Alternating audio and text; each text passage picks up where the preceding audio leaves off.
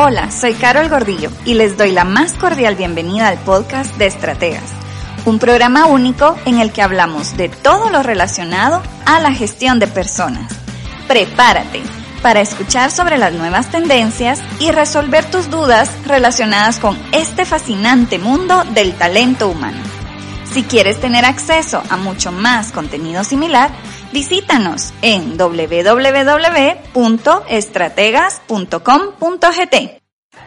Bienvenidos al episodio número 164 del podcast de gestión de personas. Hoy vamos a hablar de un tema bastante técnico, un tema relacionado con el análisis y la descripción de puestos de trabajo. Y vamos a hablar específicamente de uno de los métodos que nos sirve para reunir información acerca de los descriptores de puestos. Y hoy vamos a estar hablando acerca de entrevistas para el análisis de puestos. Antes de empezar, quiero recordarles que en Estrategas tenemos el servicio de consultorías en la gestión de personas. Podemos apoyarles con la elaboración de sus manuales administrativos, manuales como por ejemplo descriptores de puestos, diccionario de competencias laborales, evaluaciones de clima laboral, también podemos apoyar con temas de evaluación de desempeño y muchos otros temas estratégicos a través de consultorías. Si necesitan más información pueden escribirnos al correo info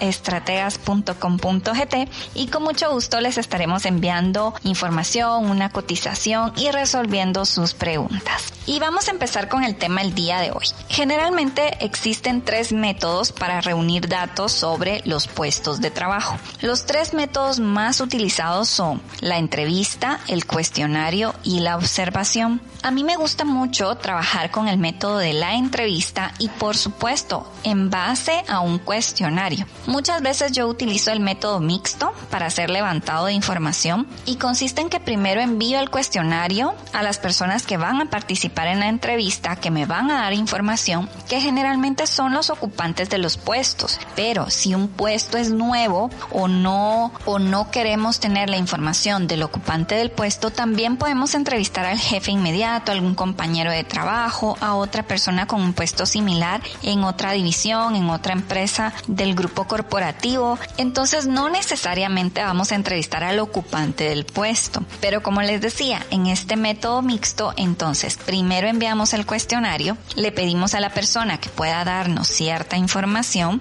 por escrito que llene lo que pueda. Eso nos sirve como insumo para la entrevista. Incluso cuando hacemos actualización de descriptores de puesto, generalmente usamos los puestos anteriores como parte del cuestionario. Se les puede pedir a los participantes en las entrevistas, sobre todo si son los ocupantes del puesto, a que señalen en ese documento que nosotros tenemos, que es parte de lo que vamos a actualizar, que señalen qué funciones siguen haciendo, aspectos que quieran modificar o eliminar y agregar. Así que en esa parte de cuestionario, luego pasamos a una entrevista, que es lo que quiero profundizar el día de hoy, y finalmente, si es necesario, también es bueno ocupar el método de observación, en el cual nos dedicamos a ver directamente el trabajo del ocupante del puesto para poder tener más claridad de las funciones y también más información en general.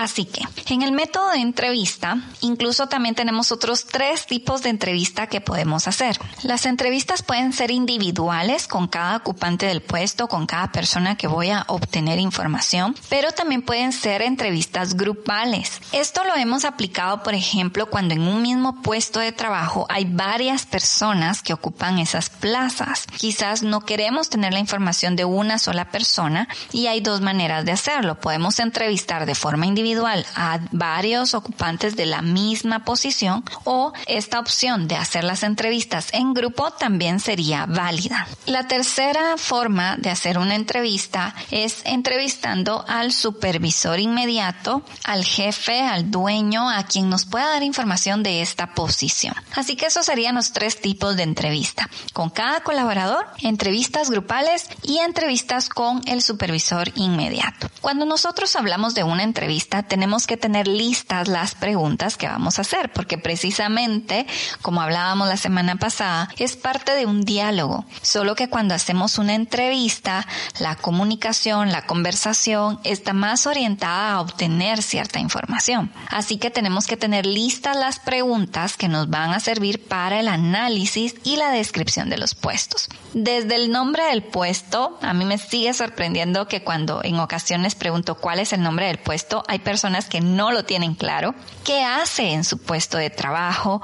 Podemos hacerles preguntas y tenemos que profundizar. A mí me gusta mucho trabajar en los descriptores de puesto la parte de funciones dividiéndola en funciones clave y tareas. Hace muchos años veíamos una distribución de las tareas separadas por la periodicidad, es decir, se separaban tareas diarias, semanales, quincenales, mensuales, trimestrales, semestrales o anuales incluso eventuales. Eso ya no lo vemos tanto y no es tan útil cuando trabajamos los descriptores por competencias laborales. Ahora, cuando trabajamos descriptores por competencias laborales, lo que buscamos es preguntar más cuáles son esas funciones clave para que de cada una de las funciones clave podamos obtener una competencia específica. Y luego vamos buscando esas actividades o tareas que suman para alcanzar el objetivo de la función clave y el conjunto de funciones nos suma el objetivo o la misión del puesto. Así que cuando nosotros vamos redactando esas funciones claves o tareas, es importante poder preguntar al ocupante del puesto, a la persona entrevistada, la periodicidad, cada cuánto realiza esa actividad, esa función, cómo lo hace, cuál es el procedimiento. A lo que quiero llegar es que queremos profundizar bastante en el tipo de funciones clave y actividades. No podemos solamente colocar archivar o realizar llamadas telefónicas. Tenemos que profundizar a quién va a llamar, cuándo va a llamar, cómo va a llamar, por qué lo va a hacer. La pregunta de por qué nos va a dar información después para el objetivo y los resultados de los puestos incluso nos va a servir para identificar ciertos indicadores a los que podemos amarrarles alguna competencia. También vamos a profundizar en la entrevista haciendo preguntas relacionadas con obligaciones y responsabilidades. Estamos hablando de responsabilidades por toma de decisiones por supervisión de personal, por manejo de valores, por manejo de datos confidenciales. Y todos estos datos y toda esta información nos va a servir a nosotros para hacer el análisis del puesto. También es importante poder preguntar sobre las condiciones físicas en las que trabaja el ocupante del puesto. Y finalmente preguntas relacionadas con el perfil,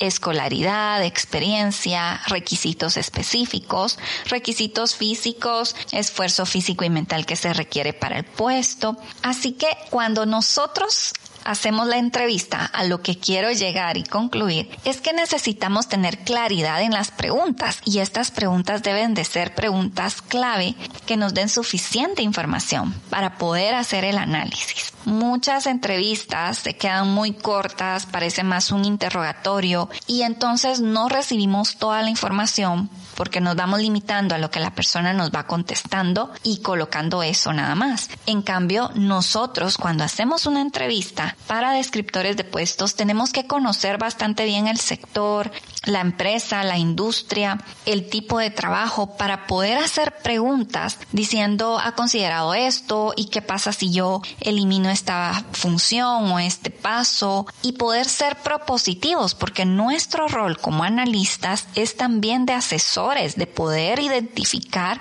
cómo se puede hacer enriquecimiento del puesto, cómo puedo yo obtener esa información, plasmarla en un papel, en un descriptor de puestos. Así que sí tenemos que tener una guía de preguntas, un formato de entrevista para recolectar este tipo de información, tomar nota, pero no limitarnos solo a contestar como que fuera un cuestionario. El hecho de hacer el levantado de la información a través del método de la entrevista nos permite interactuar con la persona que nos está dando la información y profundizar en ciertos aspectos. Así que este es el método que se usa con más frecuencia. Es el método más común, por supuesto que nos permite que los ocupantes del puesto, las personas que estamos entrevistando, puedan explicar y darnos más información que si fuera un cuestionario, por ejemplo. También nos da la oportunidad de que las personas entrevistadas puedan expresar sus inconformidades, sus dudas, sus preocupaciones en relación a su puesto de trabajo. Y ciertamente desde esta perspectiva no vamos a poder hacer un cambio, pero nos da insumos suficientes para que cuando pasemos a otras etapas, otros procesos, podamos tomarlo en cuenta. Este es uno de los métodos más simples, yo lo recomiendo mucho. Lo que debemos tener es tiempo, pero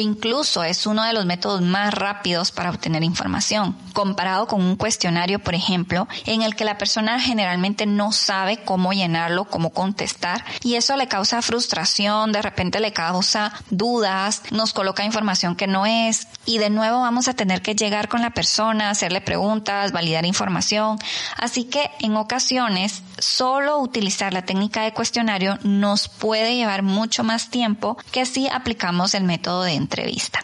Ahora, puede ser que hayan algunos casos como más negativos en cuanto a las entrevistas y es bueno que nosotros lo sepamos. Me gustaría enumerar algunas. Por ejemplo, en algunas ocasiones los ocupantes de los puestos dicen, bueno, tengo que decir y expresar todo lo que hago si no me van a despedir o me van a bajar el sueldo y empiezan a contar cierta información que puede estar sesgada, nos puede dar información distorsionada y por supuesto que esto se va a desenmascarar cuando nosotros validemos toda esta información con el supervisor o jefe inmediato. Pero debemos de estar atentos a poder identificar cuando la información que nos están brindando no es la correcta. Porque ¿qué pasa? En algunos casos los ocupantes del puesto pueden exagerar acerca de sus responsabilidades, acerca del perfil de la persona que debe ocupar esa posición y quizás no por maldad, sino por falta de conocimiento. Así que es muy importante el papel del analista de ir guiando en ese proceso e identificar la información que será más valiosa para hacer el análisis de puestos. Y por supuesto que como otro aspecto negativo tenemos el hecho de que la persona ocupante del puesto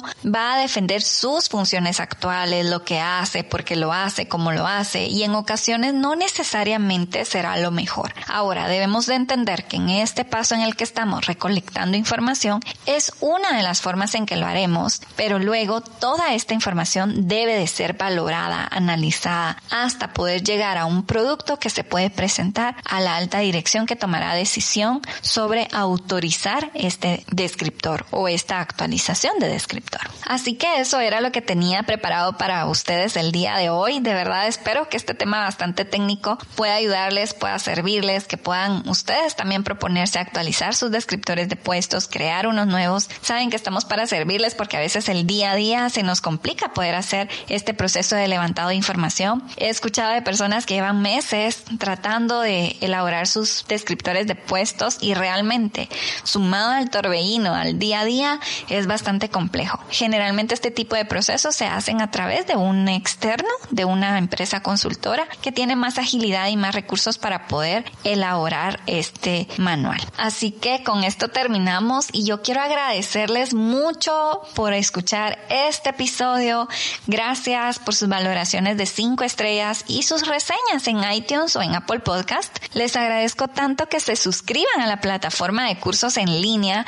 Gracias por seguirnos en nuestras redes sociales y por contactarnos para apoyarles en sus procesos de gestión de personas. Yo espero que cada uno de ustedes y toda su familia estén súper bien. Les deseo que tengan una excelente semana, esta última semana que vamos empezando del mes de junio. Ya nos quedan muy pocos días para finalizar el mes, así que ánimo y a seguir adelante. Que estén muy bien. Hasta luego.